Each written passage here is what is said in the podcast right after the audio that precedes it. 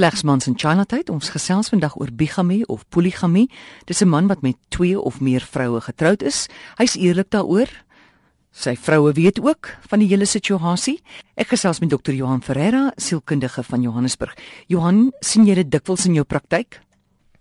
Omdat die samelewing deesdae soveel meer verdraagsaam is, oor mense wat ander tipe van lewenstyle wil handhaaf. Is dit iets wat mense na die tafel toe bring en en bereid is om te sê dat dit so is? En hulle beleef uit die aard van die saak, jy weet, verhoudingsuitdagings en gaan sien dan 'n terapeut om hulle te help met die veelvuldigheid van hulle verhoudings. Ons praat nie nou hier van 'n spesifieke kultuurgroep nie. Ons praat nou hier van almal deur die bank, enige man wat met meer as een vrou getroud wil wees en die vrou laat dit toe. Wat sal die grootste uitdaging in so 'n verhouding wees? Dat hulle uit die aard van die saak nie genoeg tyd het om emosioneel aandag te gee aan 'n verskeidenheid van maats wat dan 'n behoefte het aan hulle eksklusiewe tyd nie. Veral as daar nou as daar nou gesinne by betrokke is waar die waar die man, jy weet, meer as een vrou het by wie hy byvoorbeeld kinders het. En as die gesinne byvoorbeeld nie in dieselfde stad woon nie of selfs nie in dieselfde land woon nie, dan bring dit die uitdaging van tyd, emosionele energie Snaaks genoeg, die gevalle waarmee ek nou al gewerk het, kom geld nie noodwendig ooit op die tafel nie. Daar skynbaar 'n reëling en 'n struktuur wat hulle in plek het wat maak dat hulle dit kan bekostig en dat hulle dit, jy weet, effektief so leef en dis hoekom hulle dit kan oopmaak. Dit is nie iemand wat 'n buiteegtelike verhouding het nie. Dis nie iemand wat 'n geheime verhouding het nie. En die mense wat in sulke verhoudings betrokke is, beskou dit nie as 'n buiteegtelike verhouding nie. Almal weet daarvan en dit is nie vir hulle, jy weet, 'n waarde uitdaging nie. Dis nie vir hulle verkeerd nie. So dit is eties op 'n manier as jy daaraan dink. Hulle is openlik oor wat hulle doen waar jy miljoene ander mense kry wat hulle lewensmaat verneek en dalk op die oomblik na ons luister en juis hierdie bigamie veroordeel. Definitief. Kyk dit het te doen met 'n waardestelsel. Dit wat jy as individu glo is reg en verkeerd. Maar om persoonlike integriteit as individu te hê, moet jy volgens die stel reëls leef wat jy as mens in glo. So as dit vir jou vanuit jou eie waardestelsel nie verkeerd is om meer as een vrou te hê nie, dan is die individu heeltemal gemaklik daarmee. Dit bring gewoon net soos in enige ander verhouding uitdagings in terme van waar spandeer ek my tyd, spandeer ek genoeg tyd met die kinders, waar gaan ons vakansie hou, waar spandeer ek Kersfees, mense sal nou wou glo dat hulle kan Kersfees saam spandeer of is die lewe nie so eenvoudig nie? Die lewe is gewoonlik nie so eenvoudig nie.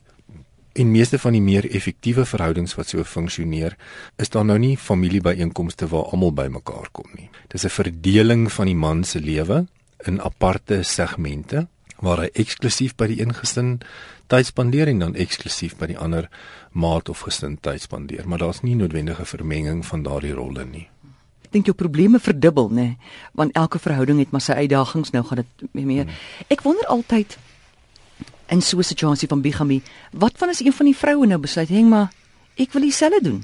Ek raak verlief op 'n ander man. Kan dit gebeur? Wat ja. daai mans gewoonlik daaroor Ehm um, dis 'n baie interessante verskynsel en ek dink meeste Suid-Afrikaners dink dat dit iets is wat in ander lande gebeur en dat dit nie noodwendig so algemeen in ons land is nie dit kom definitief in Suid-Afrika voor en dit is 'n sekere tipe individu wat met 'n bepaalde waardestelsel leef. So hulle kies aktief om so te leef. So die vrouens wat in sulke verhoudings is, wil nie noodwendig twee of drie ander verhoudings hê nie. Mm. Sy wil een verhouding hê met daardie spesifieke man en sy betree die verhouding wel wetend dat sy haar lewe en haar tyd gaan deel met met 'n ander vrou of 'n ander persoon hulle verskil gewoonlik nie vreeslik baie van mekaar nie. Een van die dilemma's wat gewoonlik kan ontstaan is as daar 'n ouderdomsverskil tussen die vrouens is en dat die vrouens dan in verskillende ontwikkelingsfases is en hulle behoeftes verskil dan. Waar 'n vrou sê in haar 50's is en haar kinders is al laat tienerjare begin volwassenheid betree, wil sy die aard van die saak meer tyd met haar man spandeer. Waar 'n vrou wat in haar vroeë 30's is en klein kindertjies het, se behoeftes is dat die man haar meer moet ondersteun in terme van van aktiwiteite by die huis. So dan raak daai ou se lewe redelik kompleks. En jy weet hy het 'n hele paar balle wat hy in die lug moet hou. En dis maar gewoonlik wat hulle dan mee sukkel. Bigamie en poligamie is 'n individuele persoonlike keuse wat sommige mense uitoefen en dis 'n lewenstyl wat hulle handhaaf omdat meeste mense redelik veroordelend daaroor is, is dit nie noodwendig iets wat hulle oop oorleef nie.